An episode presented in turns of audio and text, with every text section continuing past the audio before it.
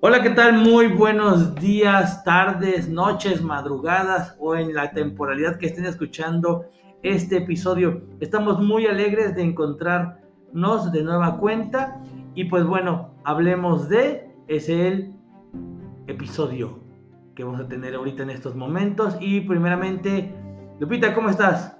Hola, hola Isra, muy bien, muchas gracias, muy contenta de estar eh, aquí con contigo, con ustedes, con caras nuevas, con invitados especiales. Y entonces vamos a, darle la bienvenida, primero a darnos la bienvenida aquí al colegio, que estamos ya de manera presencial, y ahora a darle la bienvenida también a una nueva integrante que está con nosotros en el departamento psicopedagógico, en la sección de secundaria. Samantha. Hola, ¿qué tal? Buen, buen día, noche, tarde whatever. Eh, pues aquí ya integrándose, participando en las diversas actividades y en efecto conociendo a unos muy buenos invitados. Entre risa y risa aquí ya va saliendo la conversación. Y entonces, hoy, a la diferencia de otros episodios, estos invitados son más jóvenes, pero no solo que aparte de que sean más jóvenes, están aquí de forma de carne y hueso, presencial, ya no los vemos en pantalla, al contrario, ahora que los veo digo, eh, son más altos, este, son más delgados y quizá ellos puedan ver y decir, hey, usted tiene menos cabello. Entonces, pues buenas tardes, días, noches, le decimos así jóvenes porque sabemos que ahorita son buenos días, pero es para que quien nos escucha y no sepa. Entonces, este, si se gustan presentar, ustedes... Matt de segundo C, saludos. Saludos, muy bien. Guillermo de segundo C de, secundaria. Un gusto conocerlos. Eh, yo soy Andrea y soy de tercero de secundaria y es un gusto estar aquí con ustedes. Muy bien chicos, pues muchísimas gracias por haber eh, aceptado esta invitación aquí al psicopedagógico. Es un programa, yo diría, de lujo porque tenemos eh, a estos invitados que son los que de viva voz pueden compartirnos, pueden darnos como cierta experiencia acerca de eh, la dinámica que están teniendo en la, en la integración aquí de manera presencial. Y pues bueno, como ya se habrán dado cuenta, nuestro tema del día de hoy es hablemos de el regreso. Ahora sí al 100% en el colegio y de cómo hemos estado, cómo nos sentimos. Entonces, primeramente nos gustaría como partir de una eh, idea que tiene que ver con eh, esta pregunta que queremos cómo se han sentido, pero para que no parezca como una obviedad en el que es un sentir. Un sentir tiene que ver con una manifestación física que podemos como llegar a, a expresar en formas de sentimientos, enojo, frustración, o pero de igual forma, ese sentir también corresponde a sensaciones corporales. Me siento como este, así como decimos, como con cosquillitas, me siento como calientito en, este, las manos, me siento de diversas como maneras de expresar, que al final eso nos gustaría como lo pudiéramos tener desde este momento claro. Entonces, de entrada preguntarles cómo se han sentido ahora que estamos sin pantallas y que estamos ahora al 100% de manera presencial en el colegio. ¿Cómo se han sentido chicos pero como están diciendo, luego los nervios sí llegan. A mí me ha pasado que sudo demasiado en las manos porque veo ya mucha gente en la entrada y me ha llegado a pasar que me pierdo porque no sé con quién ir, porque está el grupito y conozco a un niño, ¿no? Y no sé si acercarme a ellos o a quién acercarme a platicar. Ok, perfecto, mi estimado. Yo la verdad me he sentido muy emocionado porque ya puedo jugar con todos mis amigos, compañeros, puedo socializar más y como dice mi compañero Mateo, eh, sí, de repente te dan nervios y te empiezan a sudar las manos demasiado. Ok, muy bien. Andrea. Este, yo me siento feliz y con nervios a la vez. Feliz porque es muy diferente estar de modo virtual a presencial. En presencial llegas, ves a tus amigos, te dan ganas de abrazarlos, de contarles muchas cosas, pero a lo mejor también un poco de nervios por no saber qué decir, de este, conocer gente nueva, de eh, tratar de integrarla a tu círculo social, es un poco de nervios al este, ver cómo se siente esa persona. Pero creo que fuera de eso, más este, felicidad por eh, socializar y ver a tus amigos a diario. Ok, perfecto. Entonces, por lo que entendemos es, se han sentido felices, pero al mismo tiempo manifiestan que ha habido también situaciones donde se sienten nerviosos y también una parte como física que marcan es que empiezan a sentir como, como las manos así como con sudor.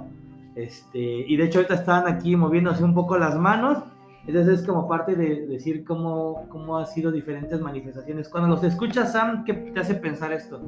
Pues mira, cuando los veo primero, pienso en las mariposas en el estómago que seguramente sintieron la noche anterior, que seguramente sienten todas las mañanas cuando llegan, que seguramente sienten en estos momentos esas maripositas como de inquietud, pero cuando dicen estas cosas, justamente es parte de las inquietudes que pues aqueja a la escuela, digamos, el hecho de volver a la realidad, el hecho de volver a verse, reencontrarse y, volver a, a, conocer a las personas, volver a saber cómo inicio la conversación, cómo me acerco con este amigo, qué tal si me equivoco, qué tal si no le agrada, qué tal si y de hecho hay muchas personas que se sintieron más cómodas sin acercarse a otros, que ahora el volver a verse es como extraño, como decía Mateo.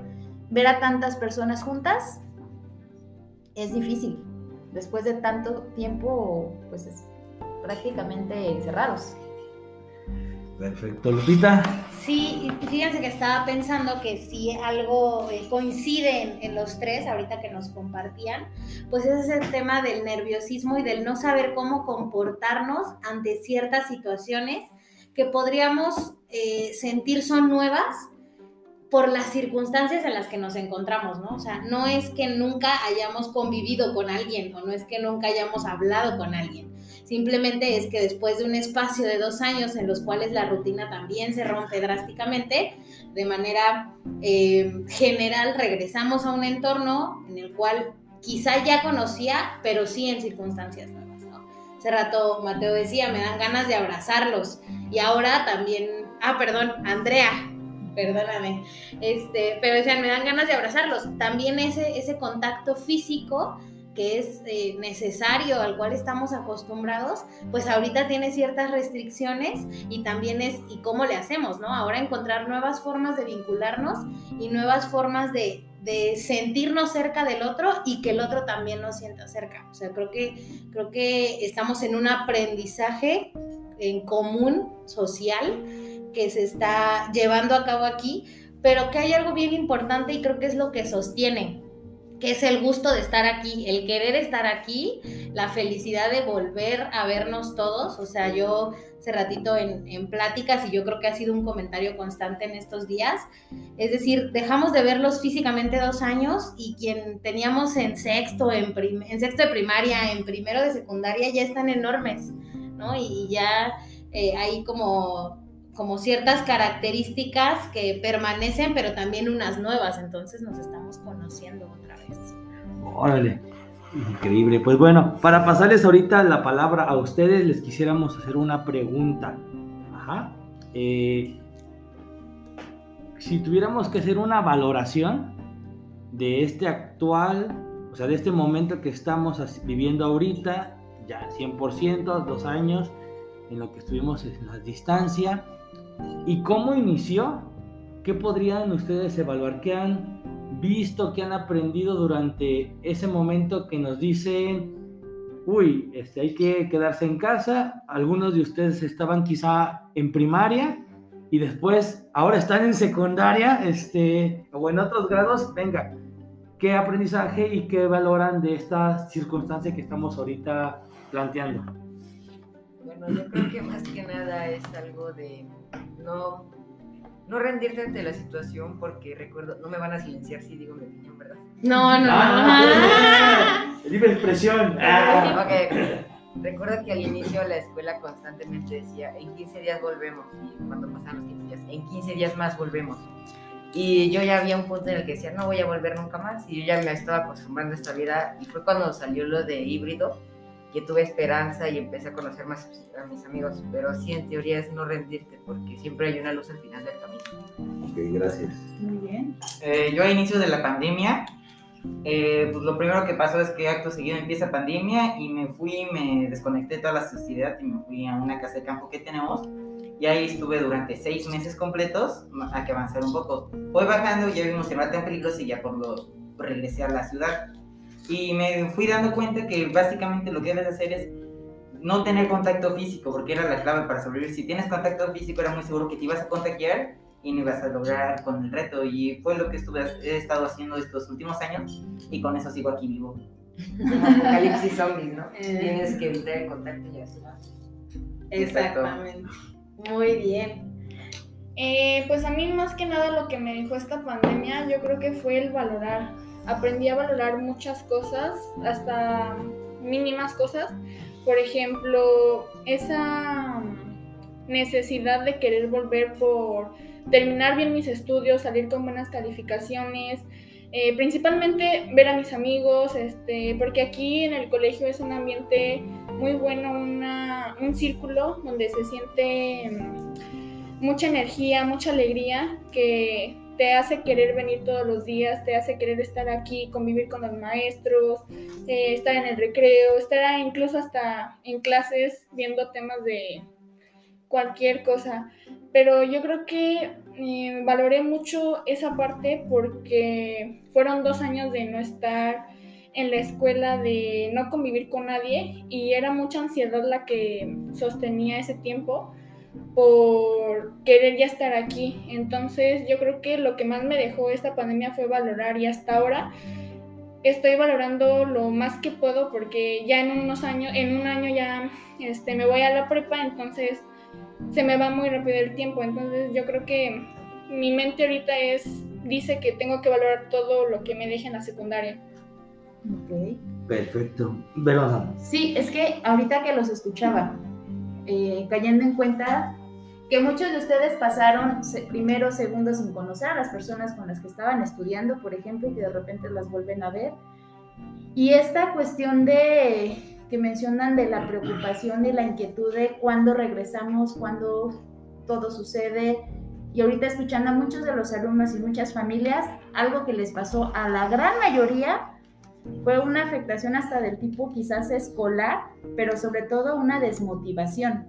El verse en casa todo el tiempo, están teniendo un cambio drástico que hasta dicen es mágicamente lo que está pasando, que tendrán dos semanas en presencial quizás, pero ya están en mejor actitud, mejor desempeño, mejores hábitos, todo está cambiando justamente por lo que decíamos, el hecho de estar aquí pues es lo que sostiene y es lo que motiva a seguir y lo que da como decía Mateo cierta esperanza.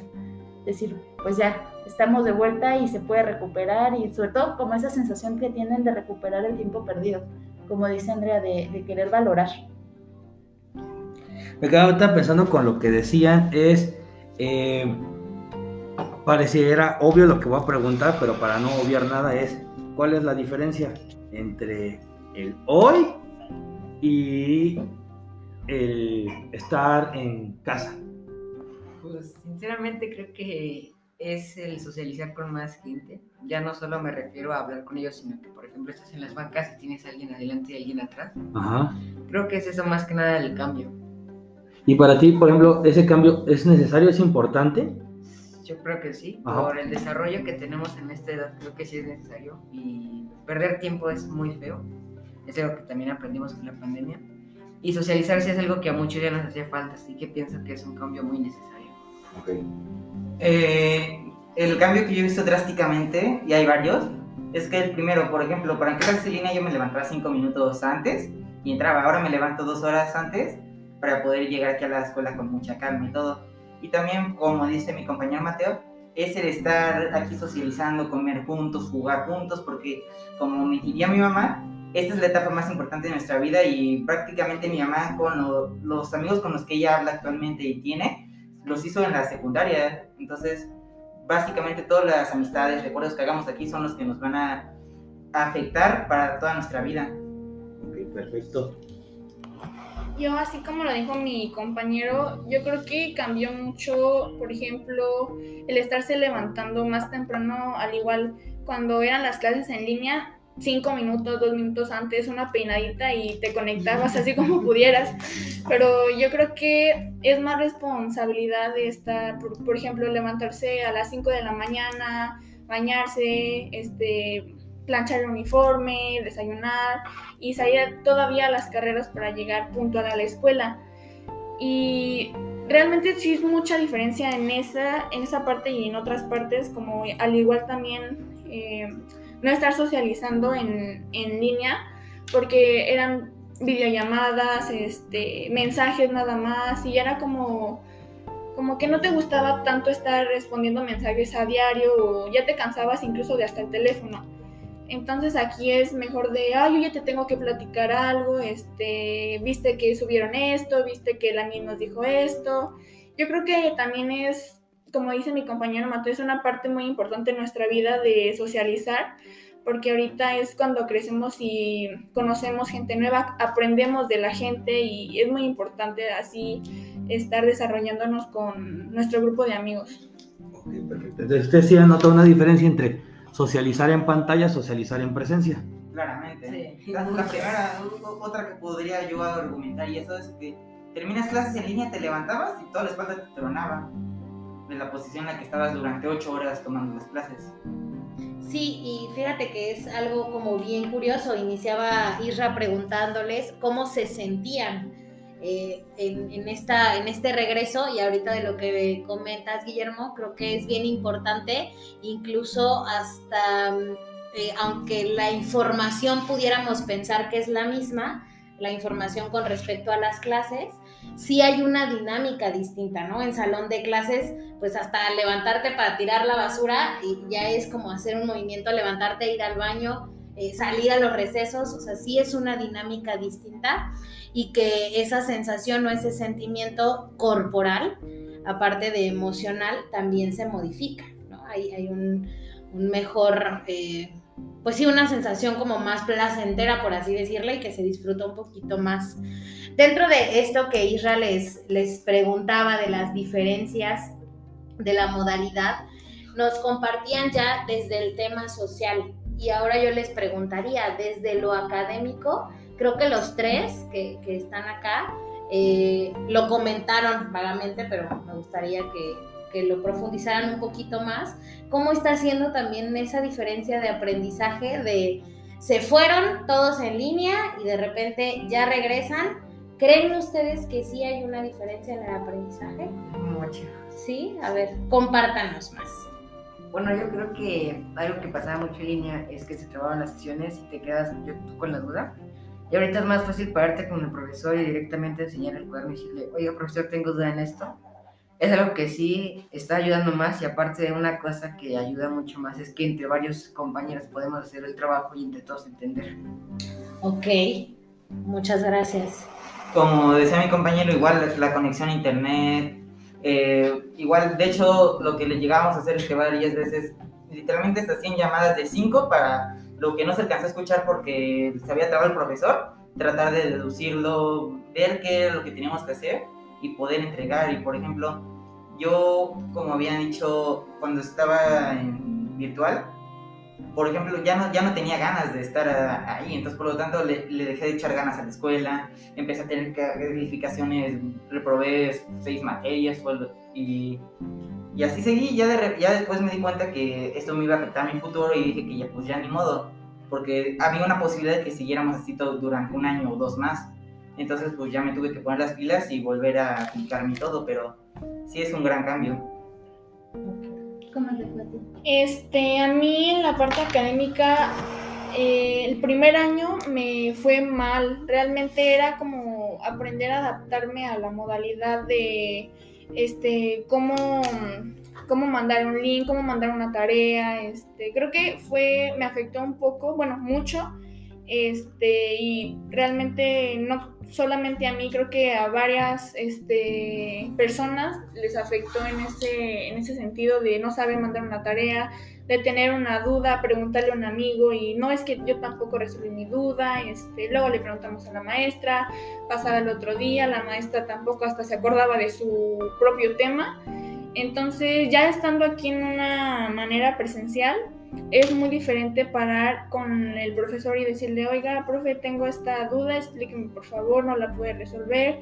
Y el profe como que hasta se entiende él mismo más, este, se entiende al explicarte y él mismo, no sé, busca las palabras correctas para que tú lo entiendas de una manera sencilla. Entonces yo creo que eso nos ha ayudado mucho y creo que poco a poco fuimos este, mejorando a como estábamos en línea y también eh, resolver dudas y como dicen mis compañeros, había este, hasta tus propios compañeros te ayudaban a, a resolver este, la duda que tenías o a veces no te ayudaban porque ellos tampoco sabían, pero sí fue mucho cambio, este, muy grande el cambio que tuvo la parte académica. Aparte, lo que comentan de la sensación corpórea, o sea, de hecho, estar frente a una pantalla todo el día no es lo mismo a... Exacto, el cansancio visual, dolor de cabeza, el cansancio mental, el, eh, alumnos que de repente estaban toda la mañana conectados y toda la tarde todavía en pantalla haciendo entregas, enviando correos, enviando evidencias, fotografías, la falla tecnológica, que si no contaban con los dispositivos. Al final creo que era una dinámica eh, aparentemente que facilitaba, pero que en realidad genera un poquito más de estrés. Entonces, creo que el hecho de estar en aula justamente te permite hasta la movilidad, el hecho de, de poder relajar y el hecho de poder despejarte para, para continuar con tus aprendizajes. Y en realidad justamente fue de los obstáculos más grandes que se enfrentaron. Wow. Ah, ¿Ibas a decir algo? No, no, ok, ok. Creí que ibas a comentar algo. Fíjense qué curioso está. Ahora sí nos podemos dar como cuenta rápido si quiere uno decir algo, ¿no? Ya no induce, pero, pero súper. Eh, nos quedábamos ahorita, bueno, yo me quedaba pensando mucho es Fíjense que estábamos, bueno, otra vez eh, en casa, luego fue lo híbrido y esa primera experiencia, ¿qué les llamó la atención cuando ya fue un, vamos a regresar, pero híbrido? Ajá. Mitad y mitad. A ver, ¿qué les sorprendió primeramente de eso? ¿Cuál fue su primera impresión? Mía fue emoción, pero a la vez decepción porque veía las listas y dije, ah, no me tocó con este compañero, no me tocó con mi amiga pero me tocó con otros compañeros que ahorita son de mis mejores amigos como Ah, súper, súper. Eh, yo en parte al entrar en Ingrid así, eh, no me fijé sí con quién me había tocado en las listas y todo, pero también me sentía más a gusto, cómodo que si hubiéramos entrado todos en presencial de golpe, porque al mismo tiempo volvimos en presencial, entraba y el primer día vi a todos, todos, todos en la escuela presencial y eran demasiados, hasta te sentías como asfixiado y te sentías con un nerviosismo de no me vaya a contagiar, no se vaya a crear un, un contagiadero en toda la escuela, no, no vayamos otra vez a volver. Perfecto, como un cierto incertidumbre, ¿no? Con lo que pudiera pasar y volver a perder lo que ya se tenía. Perfecto. Para mí, yo creo que me sentí con me confundí un poco, pero a la vez también me sentí feliz porque dije, no, pues es híbrido, voy a ir una semana presencial y la otra semana me quedo en, en virtual, va a estar creo que un poco fácil, pero ya este, viendo la realidad y cómo empezaron las cosas, dije, es, es prácticamente lo mismo. Eh, vas una semana, te sientes bien, te sientes feliz, te resuelves las dudas de esa semana eh, cuando volvías a tu semana de virtual, era como volvía todo, como que todo se te regresaba, tenías las mismas dudas, este, tendrías trabajos pendientes así, como ¿por qué aparece este trabajo? Si sí, lo había entregado en presencial. Este, era más este, confusión de maestra, si le entregué este trabajo, me dijo, no, no me lo entregaste, te lo tienes que entregar en otra plataforma. Y te confundías mucho en ese sentido. Entonces yo creo que fue un poco lo mismo estar en híbrido que igual en virtual nada más. Como que me haces pensar que, o sea, hay una parte como que emoción y como que vamos avanzando y cuando vas agarrando como ritmo, ¡ey! De freno y otra vez, ¡ah! Caos y de repente otra vez y entonces me hacen sentir como una sensación así de cuando sientes que ya vas agarrando un ritmo y algo te desconecta o algo ahí te sucede. Y ahora sí, cuando llega el momento de, no, digamos, no híbrido. ¿Cuál fue su primera impresión y qué le sorprendió ya ahora sí en estar eh, de forma presencial 100% cuando llegan y ahora sí no ves a tantos y no ves a más? Este, donde llegas a los salones y ya cambia un poco la dinámica, cuando ves el receso y hay otra interacción. Al final, ¿qué le sorprendió? ¿Qué le sorprendió de eso?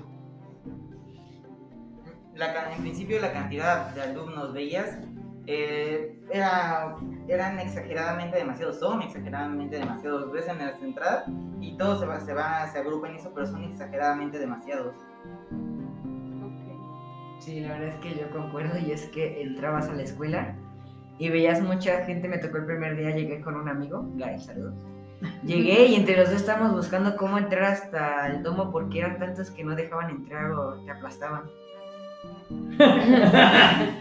Me imagino como una masa así de, de gente, ¿no? Y luego yo chiquito.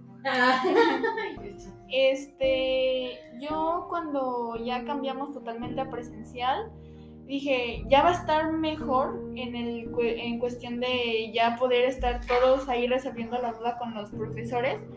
Pero este, también quise ser un poco realista. Dije, no va a ser totalmente lo mismo como era antes de la pandemia.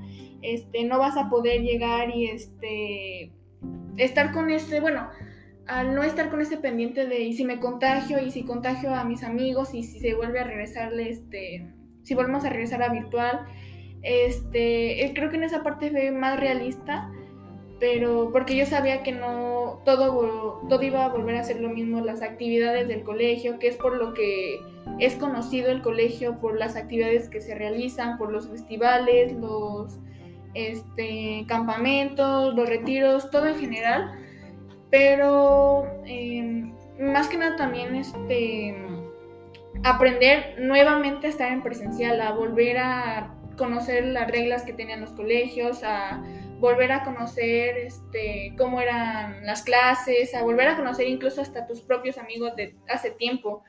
Y también yo creo que adaptarse mucho a la nueva forma de, del colegio de no puedes hacer esto, no te vayas por acá, no hagas esto, no comas esto, no traigas esto. Yo creo que fue esa parte. Ok, perfecto. Lupita. Sí, fíjate que me, me quedo pensando, bueno, dos cosas. Una me llama la atención como esta percepción que yo creo que coinciden los tres en decir, es mucha gente. Y si lo pensamos en cantidad, pues no es como tanta, ¿no? O sea, eh, los salones y, y la dinámica que tenemos y la convivencia que hemos estado trabajando como en los protocolos, se ha prestado a que existan estos espacios. Pero la percepción de haber estado tan aislados tanto tiempo, tan acostumbrados a cierta cantidad de gente, cuando llegamos a un espacio, o sea, esto se vuelve como demasiado. Pero eso me lleva también a pensar en la capacidad de adaptación que hemos tenido y que yo creo que es algo de resaltar, eh, tanto como docentes, como alumnos, como la institución en general, papás, el decir, ahora estas son las reglas y mañana ya cambiaron. Esto que decía Andrea de eh, la semana ya agarraba vuelo en la semana que estaba presencial y luego otra vez híbrido. Y entonces al final sí es una capacidad de, de o es algo que estamos desarrollando de podernos adaptar a los diferentes cambios y a las circunstancias que llegan a veces de repente. O sea, como decir, ahora sí, ya todo es presencial y esta es la nueva dinámica. Entonces, eso es algo que estamos viviendo y que es de reconocerse, porque creo que todos han puesto muchísimo esfuerzo, o sea, sobre todos los alumnos, lo, sobre todo los alumnos en esa, en esa adaptación ante las nuevas reglas y ciertos protocolos que se tienen que seguir y se tienen que respetar, pues por el cuidado de todos.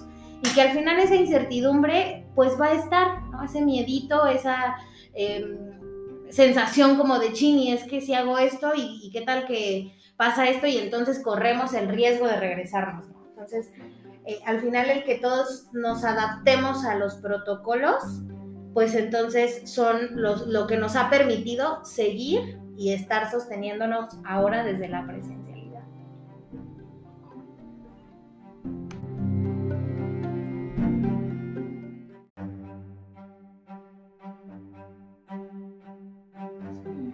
Sí, y que justamente esa parte de la adaptación eh, entre las circunstancias de tantos cambios y en efecto de esa incertidumbre, creo que han aprendido y han madurado en el aspecto de que están listos para los cambios que van surgiendo. Eh, ahora sí que pues, pasaron una pandemia, son parte de la historia, Entonces ya están listos para nuevos cambios, ya no, ahorita que platicábamos, por ejemplo, con Guillermo, ya no tienen miedo a, a recursos, a situaciones, ya son personas que están aprendiendo a resolver, que a lo mejor hace dos años pues todos creo que pasamos por eso, eh, en la parte de, bueno, ¿qué hago ahora? Y ahorita es, hay un problema, ok, yo tengo esta propuesta y podemos hacer esto, ahorita hablando de la cuestión de, de conexiones y demás, igual tenemos aquí chicos que están súper listos y preparados para lo que sea que surja y entonces tienen soluciones y tienen formas y tienen alternativas y en realidad pues es de la enseñanza que les está quedando. Afortunadamente eso es lo que se rescata y que en el día a día pues lo, lo acaban de demostrar. Pueden resolver, pueden hacer.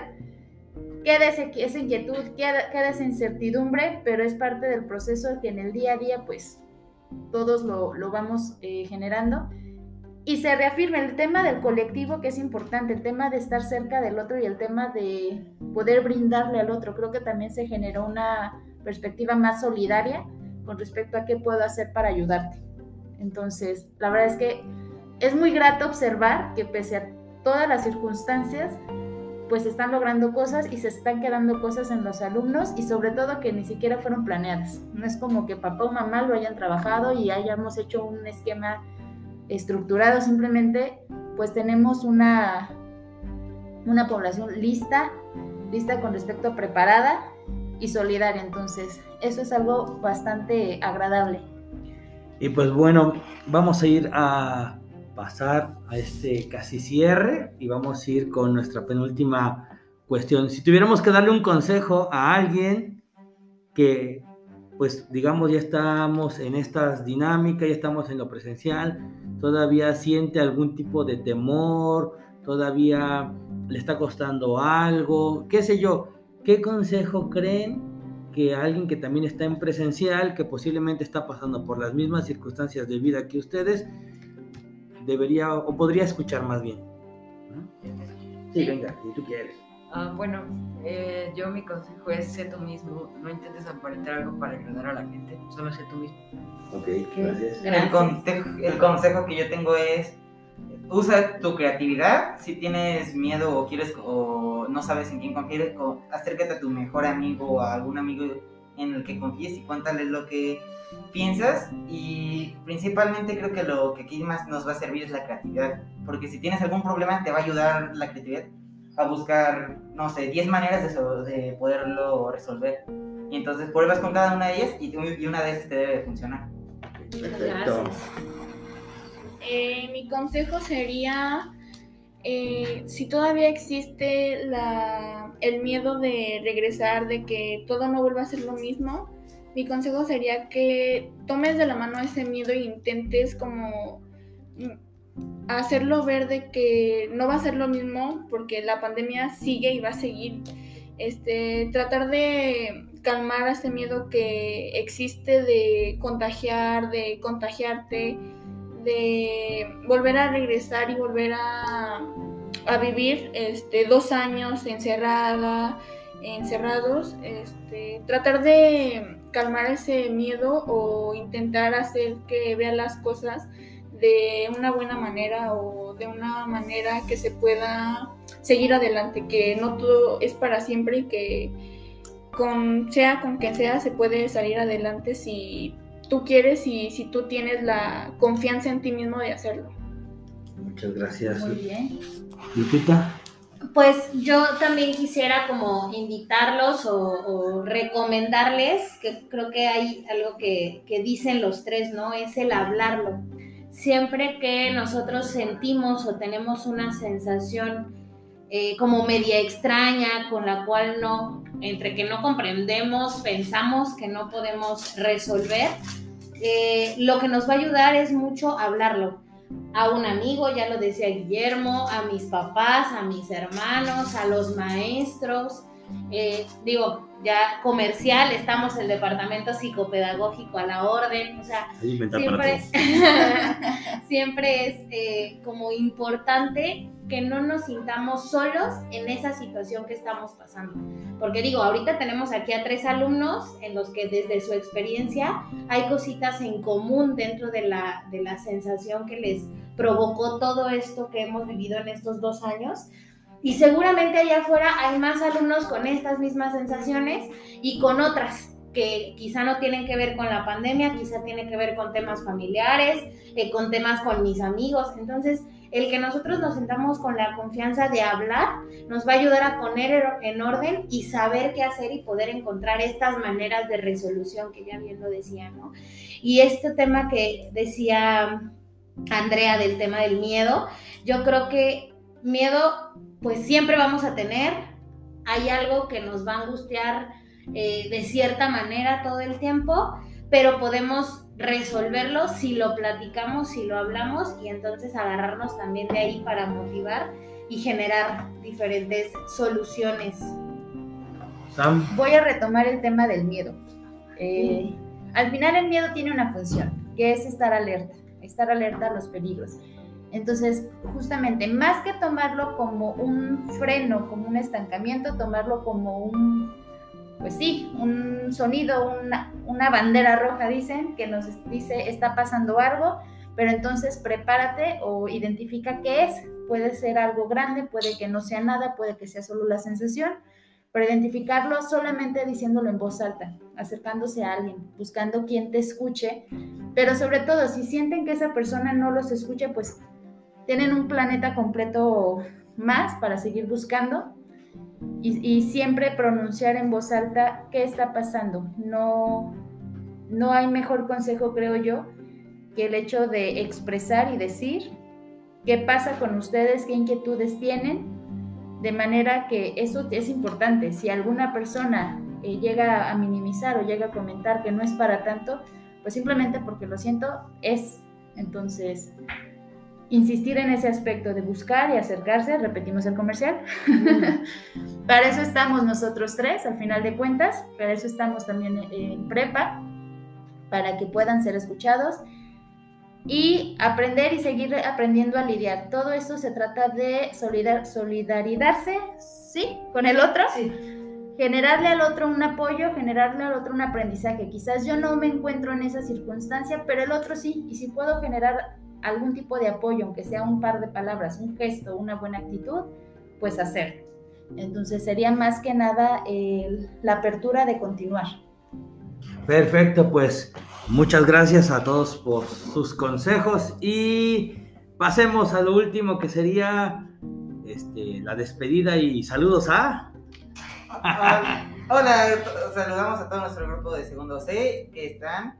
Hola Joaquín, hola Mauricio, hola Jorge. Hola Regina, Desiderio, Ana Camila, Sofía Cruz, Adrián de la C, ya conéctate por favor. Fuerte. Luis Daniel, Francisco Díaz, María Daniela, Juan Antonio, Santiago Leonel, Cristian Jiménez, Vania Paulet, Miriam Betsabe, Luis Miguel, Oscar Santiago Morel Tamés, Iker Emiliano a Claudia, a Daniela Ruiz, a Gael, a Anel, a Camila, a Camila Zoe, a Sofía Vega y a Evelyn Vilchis. Perfecto, un saludo.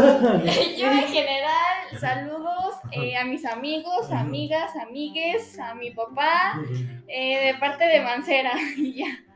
Perfecto, venga, venga. Se me olvidó y por último y lo más importante, saludos mamá y saludos a mis hermanos Beba y Rafa. Por dos. Esa es la actitud. Escuchen todos el, el, podcast.